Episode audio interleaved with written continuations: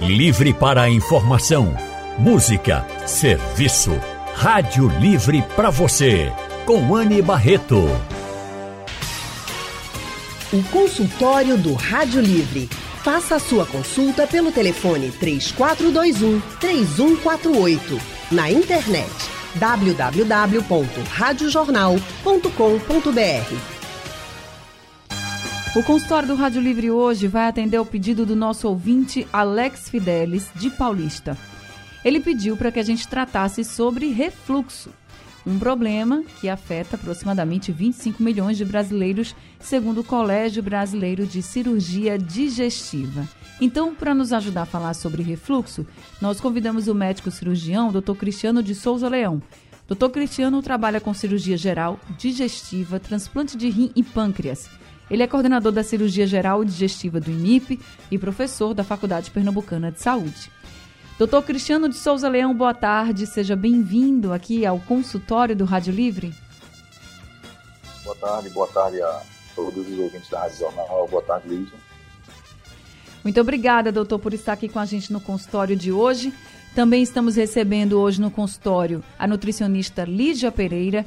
Lígia é especialista em nutrição clínica, tem formação em alimentação consciente e intuitiva, é mestra em psicologia da saúde e tutora do curso de nutrição da Faculdade Pernambucana de Saúde.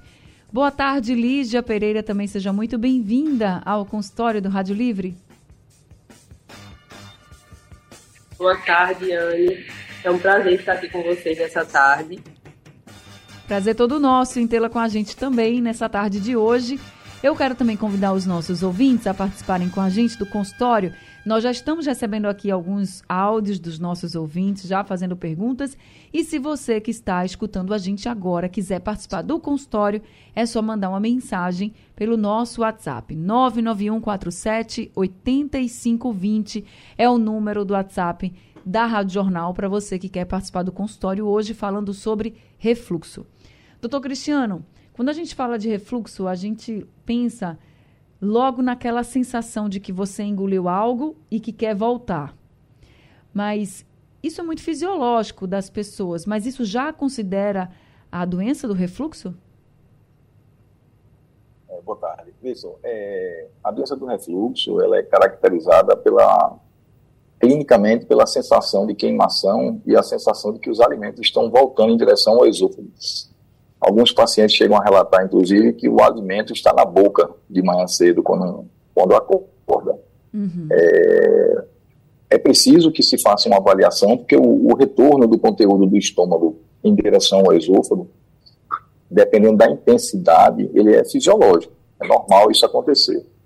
É, o refluxo patológico, ele acontece em duas situações. Quando clinicamente o paciente tem sintomas, ou quando esse refluxo causa algum tipo de lesão na mucosa do esôfago, no tecido ali que protege o esôfago. O esôfago ele não, não é feito para receber o conteúdo ácido do estômago. Então, quando ele, ele reflui, ele volta em uma intensidade maior do que a fisiológica, o resultado é que ele queima esse esôfago e pode causar erosões, causar úlcera, provocar sangramento, essa úlcera, quando cicatriza, pode diminuir a luz do esôfago e causar, inclusive, uma estenose.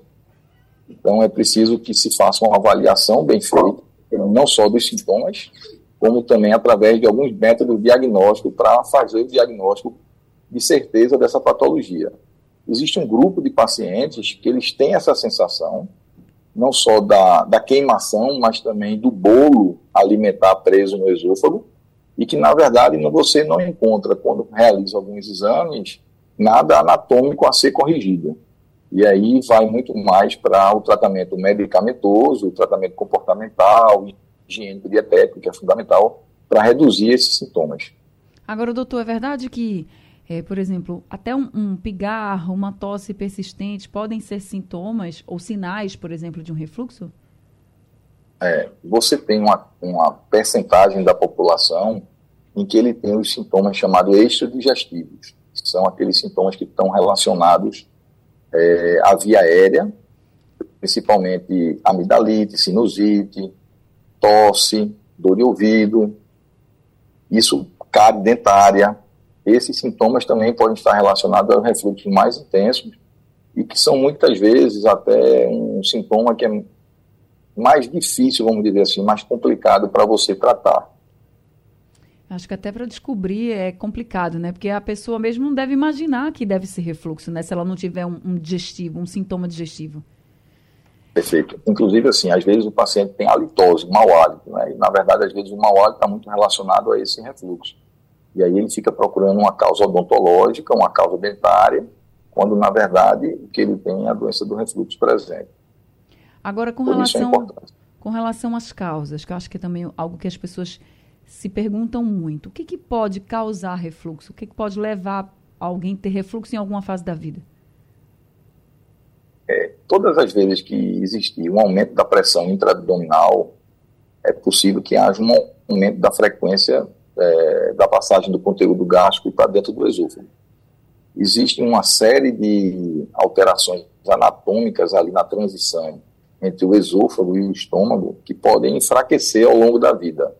Então, pacientes fumantes que têm muita tosse, é, gestações para mulheres que são multíperas, aumenta muito a pressão abdominal, a própria obesidade, pode doenças do colágeno, pode enfraquecer essas estruturas que existem, que servem exatamente para evitar o refluxo, que são fisiológicas, e que, ao longo do tempo, com o envelhecimento, essas estruturas elas vão enfraquecendo, e quando você não consegue corrigir é, os sintomas através de medidas dietéticas e orientações e medicação, algumas vezes é preciso realizar uma cirurgia para reconstruir essas estruturas anatômicas, permitindo assim que se evite o refluxo. Vamos então conversar agora um pouquinho com Lígia. Lígia, falando um pouco sobre alimentação. Uma má alimentação também pode ser considerada um fator de risco para refluxo? Um agente causador do refluxo?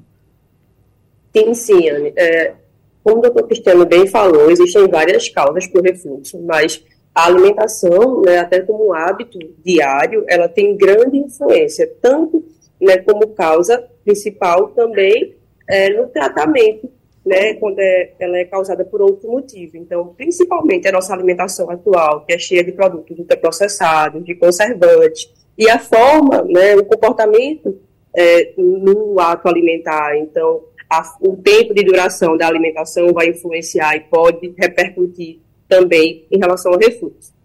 Que tipo de alimentos você pode? Você já falou de ultraprocessados, mas é, quando a gente fala de refluxo também, tem muita gente que aponta logo café, bebidas gaseificadas, né?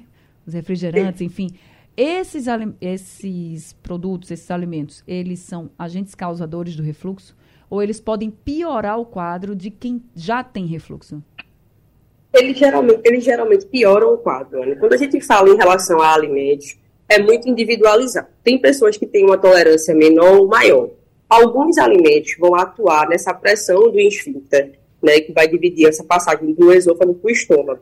Então, algumas pessoas são mais sensíveis. E aí entra o caso do café, o caso das bebidas gaseificadas, então refrigerantes, né, ou as águas tônicas, água com gás.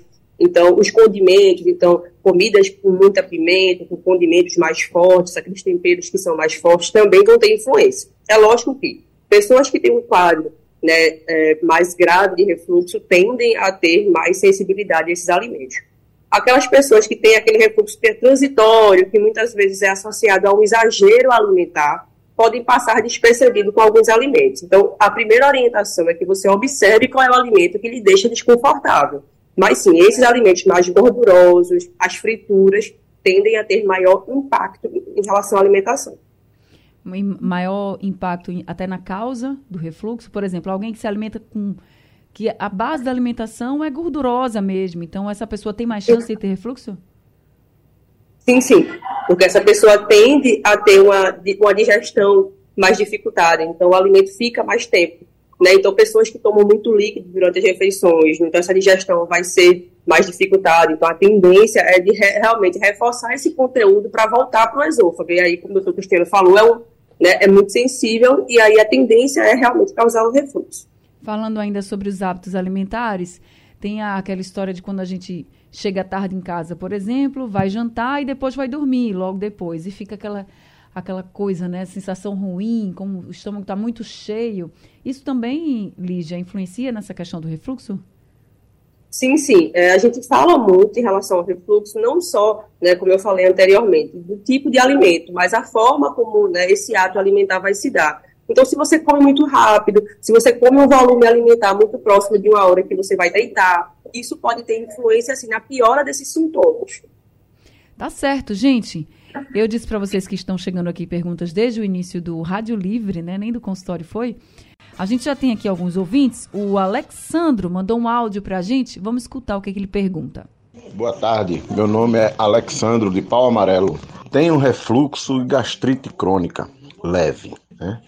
É, convivo com pigarro, convivo com, com sensação de bolo na garganta e gostaria de uma orientação médica.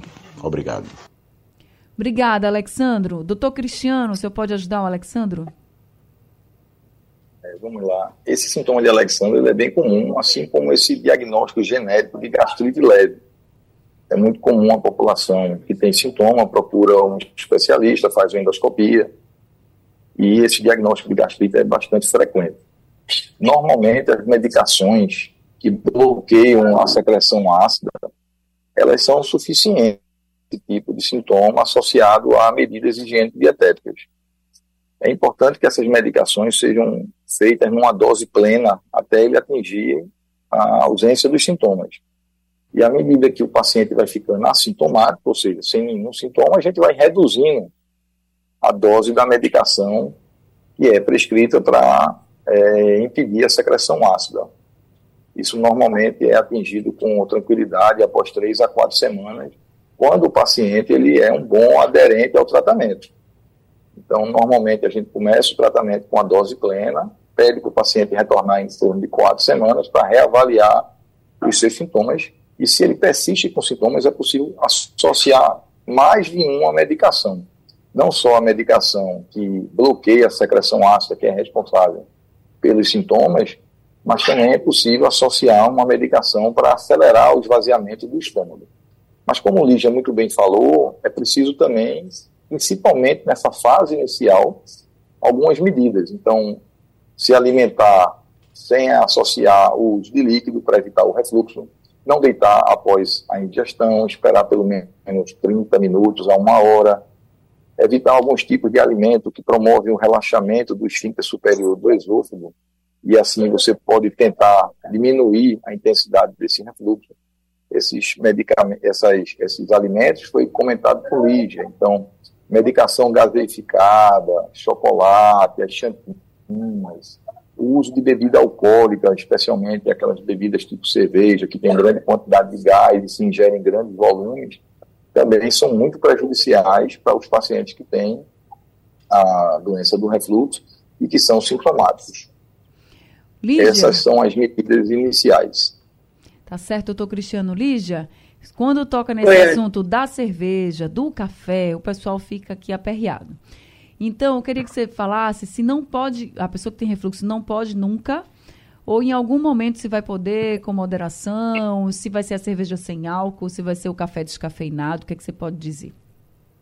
Então, Anne, é, como a gente já conversou aqui várias vezes, né, não é uma proibição total. Depende muito né, do tipo, né, do, do estágio. Então, é uma gastrite mais leve, como são né, os outros hábitos. Então, é uma pessoa que começou a ingerir outros alimentos, então consegue fazer o uso moderado, por exemplo, do chocolate e do café. Vai depender muito desse conjunto de medidas. Se é uma pessoa que faz o uso excessivo, por exemplo, do café, de bebidas alcoólicas, isso sim vai ter que ser reduzido né? E vai também depender em relação a esse diagnóstico. Mas, se é uma pessoa que tem um diagnóstico mais leve e que consegue fazer essas mudanças, não é uma proibição, não. Mas sim, nesse estágio mais ativo da doença, como o doutor Cristiano falou, é necessário que essas medidas venham, até porque é, é muito desconfortável, né? Para quem já passou por isso, o desconforto é real, não só a questão da doença instalada. Então, para a melhora da qualidade de vida, é importante que a gente tenha esses cuidados alimentares.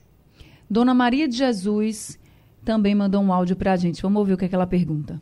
Boa tarde, Anne. Aqui é Maria de Jesus. Tenho 58 anos. Eu queria saber quais os alimentos proibidos para quem tem refluxo, porque eu tenho refluxo. Eu queria saber se café, chocolate, refrigerante, leite, tudo isso é ruim para refluxo. Lígia Pereira, essa é com você. É, então, é ruim sim, mas aí eu volto ao que eu disse anteriormente. Depende muito da quantidade. Então, o ideal é tudo na alimentação depende da moderação. Então, é, vai depender também da sensibilidade. Então, para aquela pessoa que faz o café, por exemplo, que é muito difícil, vamos começar diminuindo quantidades. Existe, na verdade, um mito de que o consumo excessivo de leite pudesse reverter quadros de refluxo e de gastrite. Isso é um mito. Tá? A alimentação é um conjunto de fatores. Então, o que a gente pede é que essas mudanças sejam feitas em conjunto, e não que a gente coloque um alimento em excesso ou retire tudo. Vai depender muito do contexto.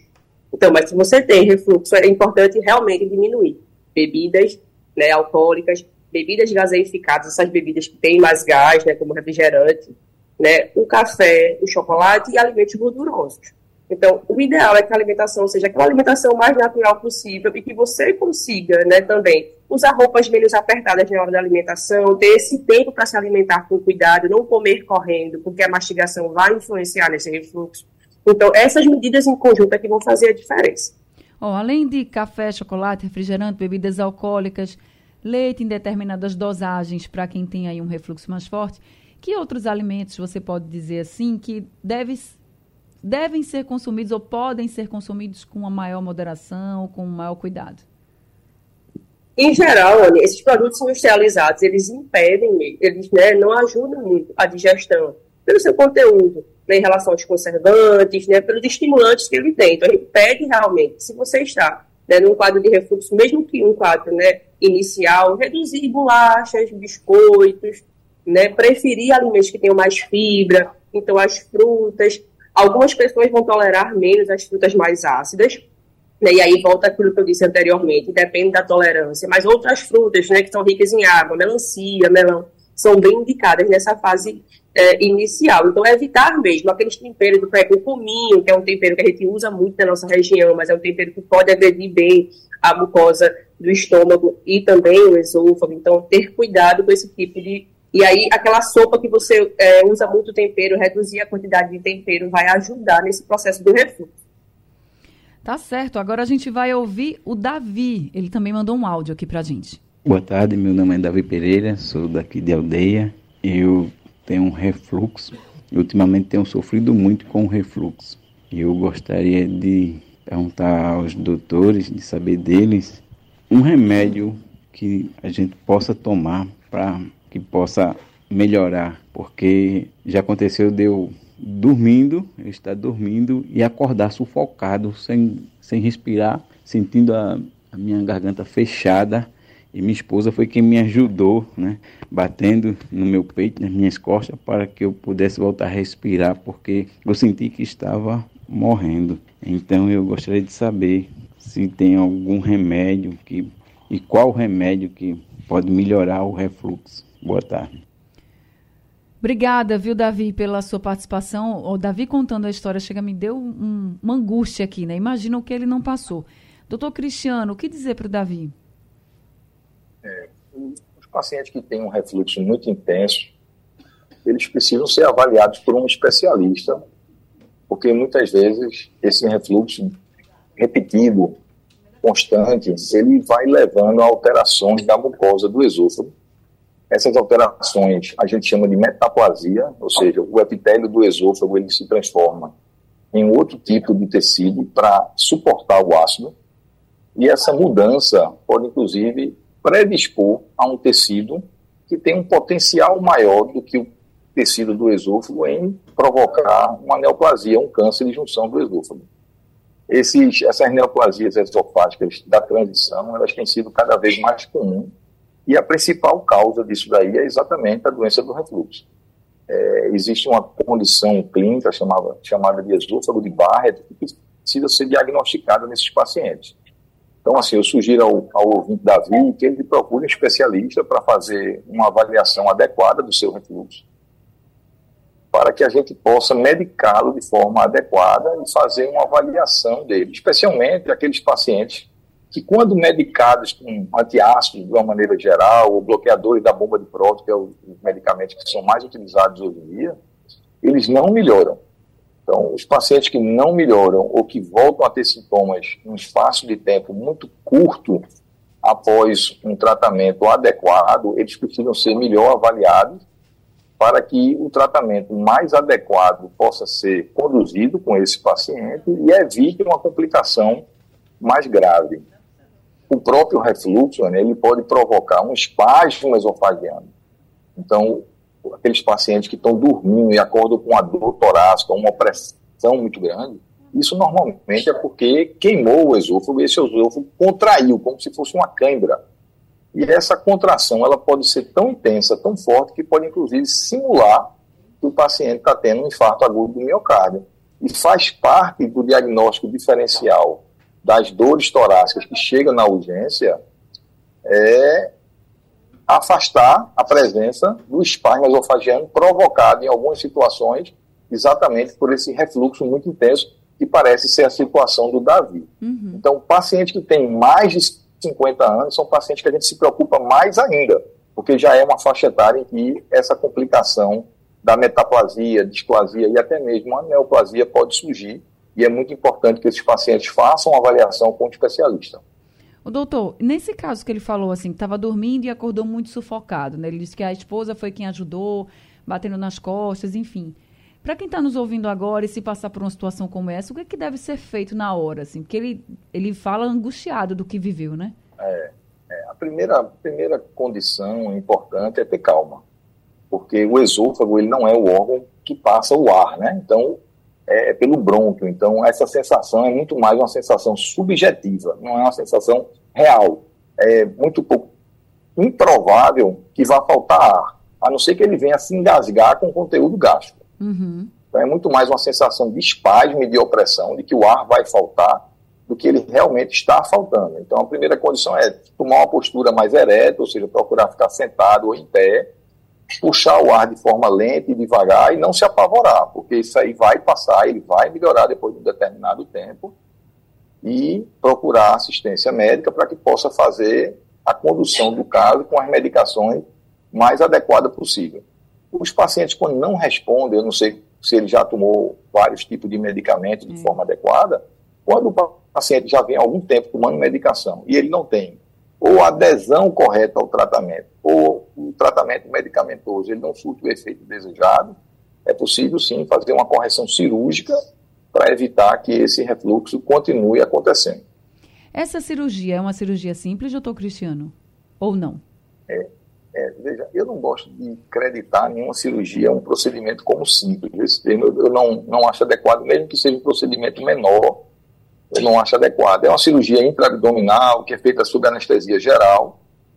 A, a técnica cirúrgica hoje nos permite fazer ela pela, pela sistema de videocirurgia, ou seja, é possível fazer sem que haja uma incisão grande no abdômen é, em vários centros, inclusive centros credenciados ao SUS, essa cirurgia é feita dessa forma, evitando grandes incisões. O paciente normalmente tem alta no primeiro ou no segundo dia de pós-operatório, precisa ficar durante um determinado tempo com dieta líquida, mas a progressão da dieta é relativamente rápida e o retorno às suas atividades ocorre entre o décimo e o décimo quinto dia com tranquilidade e que garante ao paciente, durante um bom tempo, muitos anos, que mais de 80% dessa população deixe de ter sintoma após a realização da correção cirúrgica é, do refluxo.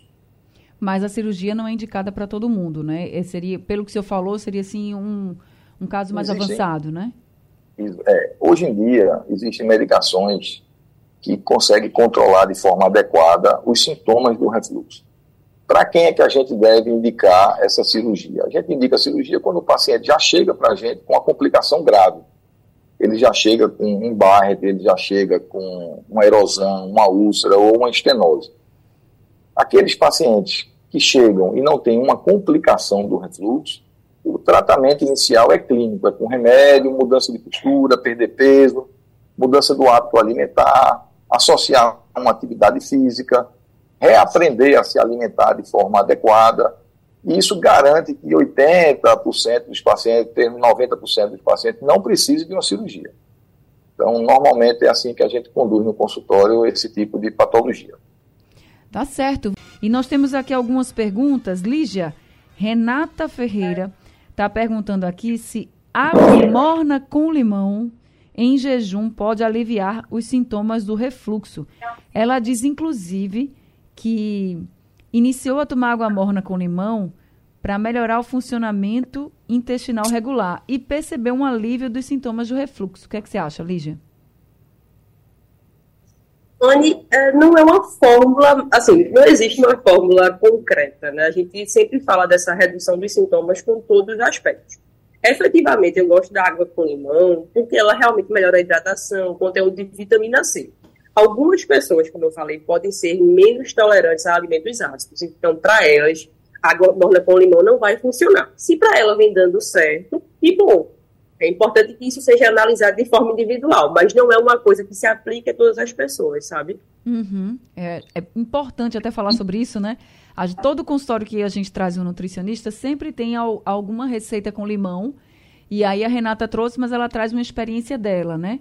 E aí é o que ele está dizendo. Pode ser bom para uns, para outros não. Não dá para fazer aquela receita de bolo. Agora também chegou aqui pergunta falando sobre goiaba e macaxeira. Quando você falou que tem que ter uma alimentação mais saudável, né, mais natural.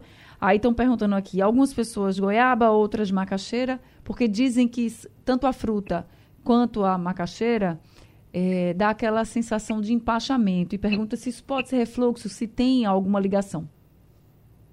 Pode ser refluxo, mas também pode ser uma característica individual relacionada à própria digestão. É por isso que quando a gente vai analisar um paciente, seja no consultório, seja no ambiente hospitalar, a gente analisa caso a caso. Muitas pessoas chegam no consultório com esse relato da macaxeira, mas também já vi muitos pacientes com refluxo se beneficiarem do uso de tubérculos, macaxeira, inhame. Então, assim, é muito individualizado. Muitas e muitas vezes, o que eu observo, na verdade, em relação a esses alimentos, é que as pessoas têm esse hábito de comer muito rápido, de não fazer a mastigação direito. Então, aquelas pessoas também que têm ausência de dente, e que fazem uso de alguma peça podem também ter esse prejuízo na digestão e isso pode também trazer o refluxo. Então, muitas e muitas vezes é preciso analisar caso a caso mesmo. Tá certo. Ana Paula Ferreira, doutor Cristiano, tá, ela está perguntando aqui se refluxo tem cura. Ela diz assim, ó, tem um refluxo há alguns anos, foi logo depois de eu ter tido Covid. Aí ela diz, ó, fiquei bastante debilitada, perdi muito peso, mas fiz um tratamento e melhorei muito. Também, claro, melhorando minha alimentação, mas não fiquei totalmente curada. Refluxo tem cura? É o que ela pergunta. Ana Paula Ferreira. É, existe controle dos sintomas. A gente precisa ver qual é a causa real dos sintomas dela. Se for um defeito anatômico, aí só a correção cirúrgica do defeito. É muito comum, até 30% dos pacientes que têm doença do refluxo, eles têm associado uma hérnia. Uhum. E aí essa hérnia pode facilitar o refluxo. Então você consegue controlar a intensidade dos refluxos com mudança da alimentação, com medicação, mas a hérnia continua lá. E alguns pacientes que não melhoram e continuam se queixando, na presença de hérnia, é preciso corrigir a hérnia também. Corrigir ah. a hérnia e criar uma válvula nova para evitar o refluxo. Isso é muito. depende muito da causa desse refluxo se é idiopático ou se tem uma causa anatômica. Quando existe uma causa anatômica, a reversão completa desse sintoma, pelo menos durante um bom tempo, ela só vai ocorrer após a realização de um procedimento cirúrgico. O senhor falou em hérnia e tem um ouvinte, o Denilson, que está relacionando hérnia e refluxo. Vamos ver o que é que ele pergunta. Anne, boa tarde. Me chamo Denilson. Minha mãe foi diagnosticada com hérnia de hiato. E essa hérnia de hiato, ela de vez em quando, ela tem dores e refluxo. É, qual seria o melhor tratamento para essa hernia de hiato sem ser cirurgia? Se tem algum medicamento, alguma coisa que ela possa tomar para evitar essas dores e esse refluxo que ela não pode comer nada que ela fica empanzinada com essa hernia de hiato. Obrigado. Doutor Cristiano, o que Pronto, o senhor é, pode dizer? É, é exatamente isso que eu estava falando. Né? Essa paciente ela tem uma causa anatômica que causa um refluxo, que é a hernia de hiato. Então, se não tratar a hernia hiato do ponto de vista cirúrgico, ela pode continuar tendo, vez por outra, um escape do tratamento clínico. Então, ela tem que tomar medicação por um longo período de tempo, muitas vezes uma dose relativamente alta, para depois a gente ir diminuindo essa dose. Associar a uma medicação para ajudar a esvaziar o estômago mais rápido e ajudar a empurrar o alimento para fora do estômago, diminuindo assim a pressão intragástrica e assim diminuindo o refluxo e todas aquelas orientações higiênico-dietéticas que a gente comentou aqui. Mastigar bem, comer devagar, selecionar os, os alimentos que causam menos menos sintoma, não se deitar após a alimentação, evitar os alimentos que vai facilitar é, o afrouxamento, né? diminuir o tônus dessa região da cárdia e assim tentar controlar os sintomas somente com medidas higiênico-dietéticas e medicamentos. Antigamente se tinha uma preocupação muito grande com relação ao uso prolongado das medicações, mas hoje em dia a gente sabe que é relativamente seguro, especialmente nos pacientes mais idosos, em que uma cirurgia pode significar um risco maior do que a manutenção do tratamento é, medicamentoso por longos anos. O senhor também falou de esôfago de Barrett, e aí a gente recebeu aqui uma pergunta do Jorge. Ele fala justamente sobre isso. Vamos ouvir.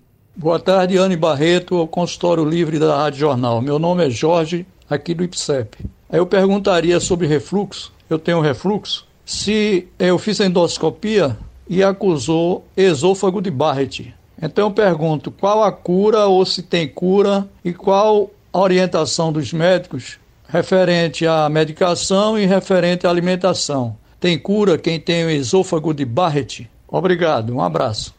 Obrigada, seu Jorge. Doutor Cristiano. É, o esôfago de Barrett, o melhor tratamento para quem tem esôfago de Barrett é o segmento de perto, realizando endoscopias relativamente próximas uma da outra. Existe um protocolo para isso. Precisa ver se o Barrett dele é com displasia, displasia, ou seja, se tem alterações celulares leves, moderadas ou intensas. Isso é fundamental para definir a condução desse paciente. Quando o paciente tem o Barrett já com displasia severa, a gente já considera que ele pode ter, que ele tem uma neoplasia nesse Barrett. Displasia leve e moderada, você pode acompanhar bem de perto, afastar de toda forma o tabagismo, mas a melhor maneira de controlar o esôfago de Barre com a displasia é, moderada seria realizar um procedimento cirúrgico. Essa é a melhor forma de controlar. Agora, precisa ver, analisar a biópsia de uma forma bem feita para poder, poder fazer uma avaliação correta da condução do caso. O senhor falou muito em acompanhar a situação. Tem cura essa questão do esôfago de Barrett, doutor Jorge? Ou, oh, desculpa, doutor Cristiano. É, Cristiano. Não, tem controle. O Barrett, o, normalmente o Barrett é difícil de reverter. Você acompanha ele e mantém ele controlado com a medicação ou com a cirurgia. A reversão não é muito comum. Tá certo. Lígia, lembra que eu falei quando se fala de café, as pessoas ficam aqui bem aperreadas? Pois aí o Zacarias mandou aqui uma pergunta, com medo de ter refluxo. Ele não tem, não, mas ele diz assim: ó, no caso do café, para não me prejudicar, se eu tomar com leite, diminui o risco? É o Zacarias quem pergunta. Então, Zacarias, o leite pode ajudar sim, mas eu acho que mais atenção, na verdade, é a quantidade total de café do que exatamente a colocação, a inclusão de alguma coisa como leite. Tá? Então, se você faz uso de mais de quatro xícaras por dia, e geralmente a gente não usa xícara de café, a gente usa o que a gente chama de xícara de chá, então isso já é um sinal de alerta. Então, se você toma uma quantidade pequena e coloca o leite, já é uma boa alternativa sim. Tá certo. E no caso do tempero? Você tinha mencionado aqui que o cominho já é um tempero mais forte, né? Que a gente deve dar uma aliviada, principalmente para quem tem sintomas e, e, tem o problema do refluxo. Tem outro tempero que a gente precisa ter cuidado também, Lígia?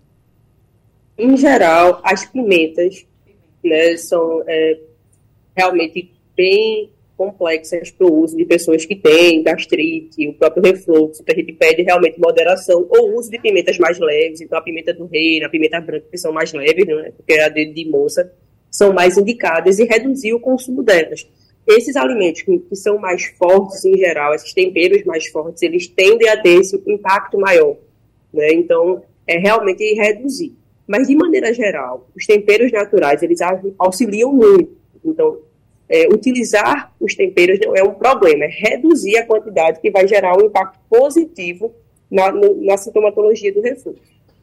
Tá certo. A gente está chegando aqui ao fim do consultório, mas com essa com essas orientações para todo mundo, né? Quem tem refluxo e quem não tem, mas que sente aí algum incômodo, tem medo desse problema. Então, assim, sigam as orientações de Lígia, diminuindo aí alguns alimentos principalmente os industrializados. Sigam também as orientações do doutor Cristiano, que falou muito sobre tratamento aqui. Sigam o tratamento direitinho, com a medicação, com a alimentação. Se for necessário cirurgia, faz a cirurgia, porque assim você vai se sentir muito melhor. Então, deixa eu agradecer aqui a Lígia Pereira, que está com a gente, nossa nutricionista. Lígia, muito obrigada por esse consultório, viu? Eu que agradeço, Anne. É sempre um prazer estar aqui para contribuir com a população de Pernambucana. Prazer todo nosso. Quem quiser lhe encontrar, como é que faz? Pelo arroba Lígia Pereira Nutri no Instagram. Vocês podem entrar em contato por lá. Tá certo, Lígia. Agora, doutor Cristiano com a gente. Doutor Cristiano, muito obrigada também pelas orientações e alertas que o senhor fez hoje aqui no nosso consultório. Alertas bem importantes para quem tem refluxo. Muito obrigada, viu, doutor? Obrigado também, obrigado a todos os ouvintes da Rádio Jornal. Espero ter ajudado em tirar as dúvidas de vocês. Quem quiser lhe encontrar, doutor, como é que faz? Onde o senhor atende? Eu atendo no Hospital Santa Joana e aqui no IMIP. São dois locais onde eu atendo. E a marcação aqui no IMIP se faz através da central de marcação do Estado de Pernambuco. Tá certo. Doutor Cristiano, muito obrigada. Seja sempre muito bem-vindo. Lígia Pereira também. Doutor Cristiano de Souza Leão, médico cirurgião, aqui com a gente falando sobre refluxo. Obrigada também a Alex Fidelis, que mandou esse tema aqui pra gente no consultório. Vocês mandam, vocês pedem, a gente faz. Consultório do Rádio Livre chegando ao fim, o Rádio Livre de hoje também. A produção foi de Gabriela Bento, trabalhos técnicos de Big Alves e Edilson Lima, no apoio Valmelo, a coordenação de jornalismo é de Vitor Tavares, a direção de jornalismo é de Mônica Carvalho. Sugestão ou comentário sobre o programa que você acaba de ouvir, envie para o nosso WhatsApp 99147 8520.